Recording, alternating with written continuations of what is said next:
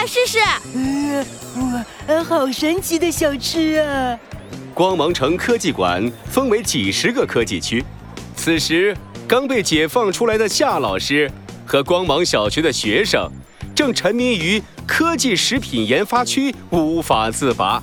就连小新也抱着一大桶芒果冰淇淋大啃特啃。艾克斯好不容易才在人群中找到他。小新，小新！小青急忙捂住冰淇淋，警惕地说：“嗯，你你想干嘛？” 艾克斯哭笑不得。哎呀，你别紧张，没人要抢你的冰激凌。哎，不对，你不是机器狗吗？为什么也学人家吃冰激凌？啊，机器狗不能吃冰激凌的吗？小星呆呆地望着艾克斯，抱着冰淇淋又咬了一大口。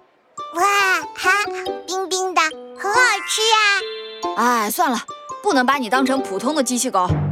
艾克斯无奈地摇了摇头，弯腰抱起小新，别再乱跑了。忘了你答应过我，在外面要伪装成我的玩具狗吗？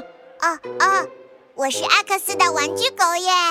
这时，小佳用力地拍了拍手，Everybody 都跟我来！今天要展示的重磅发明——全拟真游戏头盔，赫尔墨一号的展出时间到喽！Go Go Go！科技揭开阴影下的 X 谜题，神探艾克斯，危机四伏的展览会二。小佳带着大家进入十二号展厅。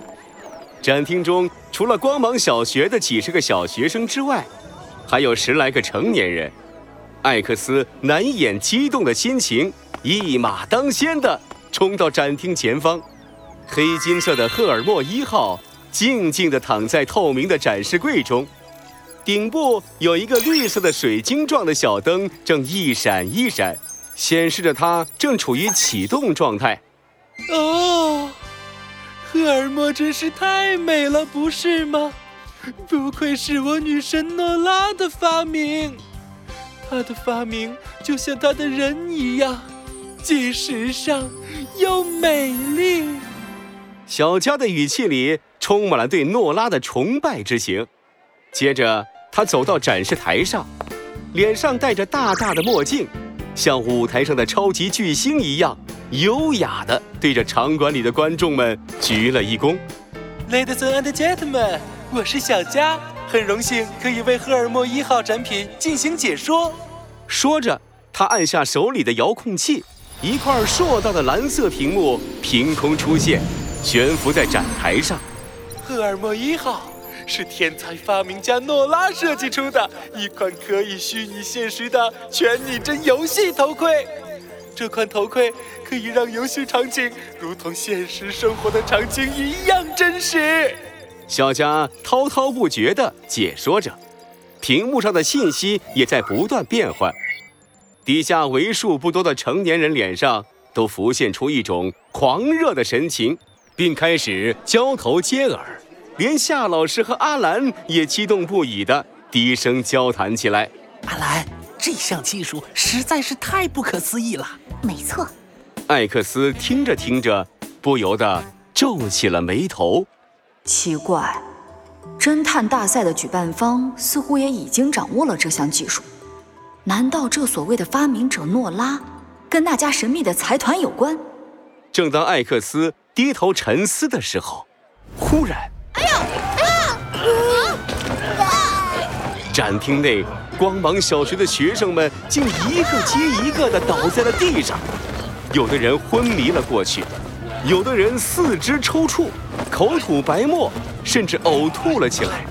其他人都呆愣在原地，似乎被这种突如其来的状况吓懵了。艾克斯的眼神一凛，头脑无比清晰，很快就对这突发状况做出了应对。小星，马上拨打幺二零急救电话。夏老师，阿兰姐姐，你们想办法防止病患呼吸道堵塞。汪汪！小新已经拨打幺二零急救电话，并发送了地址。救护车将在五分钟内抵达。夏老师也很快就从震惊中回过神来。没错，快快照 X 说的做。在场的其他人也纷纷伸出援手，做了一些力所能及的急救措施。我来帮忙，我也来帮忙。所有能活动的人和机器人都开始井然有序地帮助起了倒在地上的小学生。这时，展台上发出一声惊叫：“赫尔墨一号不见了！”什么？艾克斯猛地抬头看去，阿兰正慌张地站在展示柜边上。而存放赫尔墨一号的展示柜早已空空如也。艾克斯环视四周，若有所思地敲了敲胸前的 X 徽章。看来，这次的事件并不是意外，而是一场有预谋的犯罪。小青的耳朵警觉地立了起来。你是说，偷走赫尔墨一号的人，就是让大家出现这种症状的幕后黑手？嗯。一个人出现抽搐、口吐白沫的症状不算奇怪，可是集体发病就不寻常了。这后面一定有某种原因，他的目的应该就是想制造混乱，然后趁机盗走赫尔墨一号，